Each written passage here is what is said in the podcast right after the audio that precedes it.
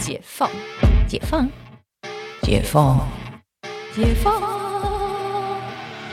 我是解放妈妈，你感情生活的革命家。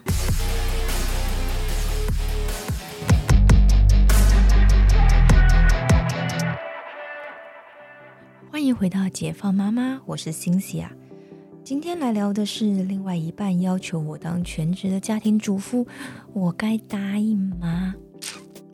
好问题，嗯，我记得在呃我二十岁的时候，我那时候有一段时间心灰意冷，我不知道刚出社会觉得很迷茫，然后我又是在很传统的家庭长大，所以真的是有一度觉得啊，我要当全职的家庭主妇。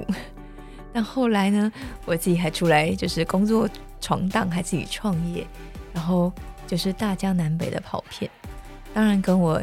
那时候想要做的所谓的全职家庭主妇的这个念头，不能说是梦想。我那时候充其充其量是个念头，就背道而驰，越来越远了。可是，哎，这两年我有就是伪家庭主妇的生活，然后让我想到我当年的那个念头。家庭主妇这件事情，就是在台湾，就是嗯在台湾很容易被大家觉得说。呃家庭主妇是，嗯，不时尚的啊，或者是看起来就是很 boring 的啊，或者是很委屈的啊。哎，上述以上可能是比较传统的家庭主妇大家会有的既定印象。我后来发现啊，我的小孩的同学妈妈，天哪！大家都嘛是全职家庭主妇，但一个比一个辣，一个比一个时尚，所以好像全职家庭主妇好像也没有这么糟，只是怎么样可以让自己活得滋润一点。当然还是回到你的另外一半收入够不够啦，另外一半的收入足够支撑你们家的经济，估计也是可以很滋润的。所以呢，那个另外一半还是得好好选啊。就是常常很多男生会觉得说，你们女生都是要。就是多金帅哥、欧巴的这样的对象，可是我也很想回说，你们不都也都是要有手 n a p l e 的女生吗？这很有趣诶，就是女生可以要求男生，男生也在要求女生呢，不是吗？所以这个这个真的就是到最后，呃，什么锅配什么盖，到最后大家还是会找到自己适合的啦。就是有些人就是只重外表的浮云，你们可能可以凑在一起；有些人可能注重内心的，呃，内心的交流，你们也可以凑在一起。所以找到适合自己的对象还是挺重要的。好，话题扯远了。那如果对方要求你做一个全职家庭主妇怎么办？嗯，我想里面还是分几个我们要考量的点哈。第一个，当然你知道，当然就是全职家庭主妇。我们讲喽，全职，所以他应该是要有几职的呀，是不是？而不是在家里，呃，就没有领薪水啊。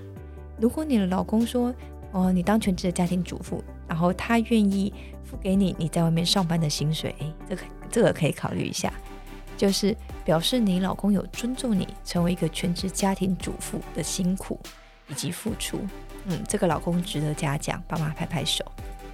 那如果说他只是觉得说啊，你今天上班，呃，薪水三万块，你把小孩丢去给保姆带，大概也是三万块，所以你不如在家里自己带，那你也省了那三万块，也不用出去赚那三万块钱。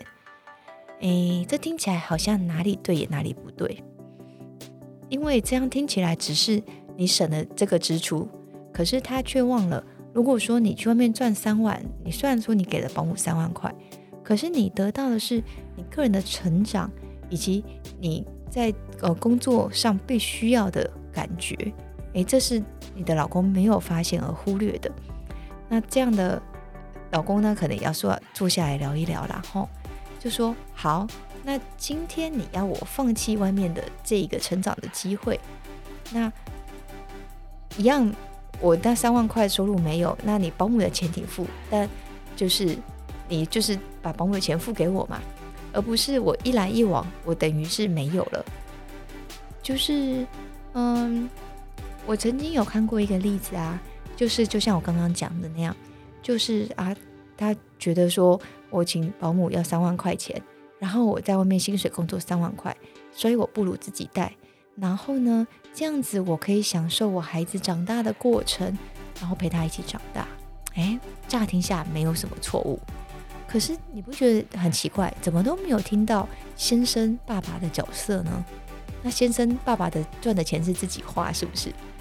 哎，这怪怪的吧？后来呢，果不其然，其实很快就出问题，就是说，因为太太没有收入。所以变成说，家里的所有的开销，你都只能跟先生当伸手牌。到最后呢，这个太太因为跟社会在这几年上带小孩，慢慢的脱轨了，而先生因为这样子专心工作，赚的更多钱了。到最后，他们还是走上了离婚这一条路，因为两个人没有办法一起成长，一起进步。而太太在家里当全职妈妈、全职太太的时候。哦，时间又特别多，所以又特别容易胡思乱想，到最后两个人就是进入了一个很，嗯，很无法沟通的循环。到最后两个人因为价值观而越走越远，然后因为两个人的时间的呃分配运用上也不一样，也越走越远，最后走到结婚这条路上。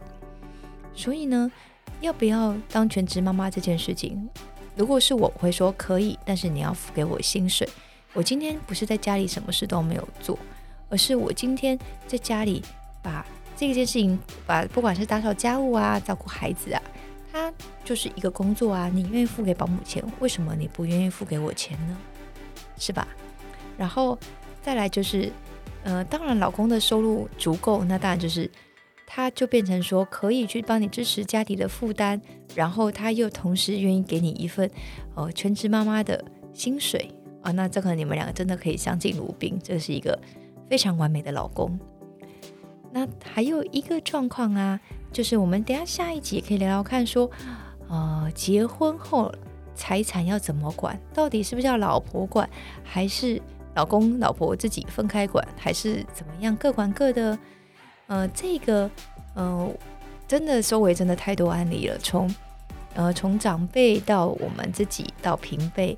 周围的很多案例，各种不同的排列组合。那我在下一节可以跟大家分享这些排列组合后来的结果。我有看过哪一些结果，那大家也可以参考参考，然后也可以看看哪一个真的是适合自己的方式。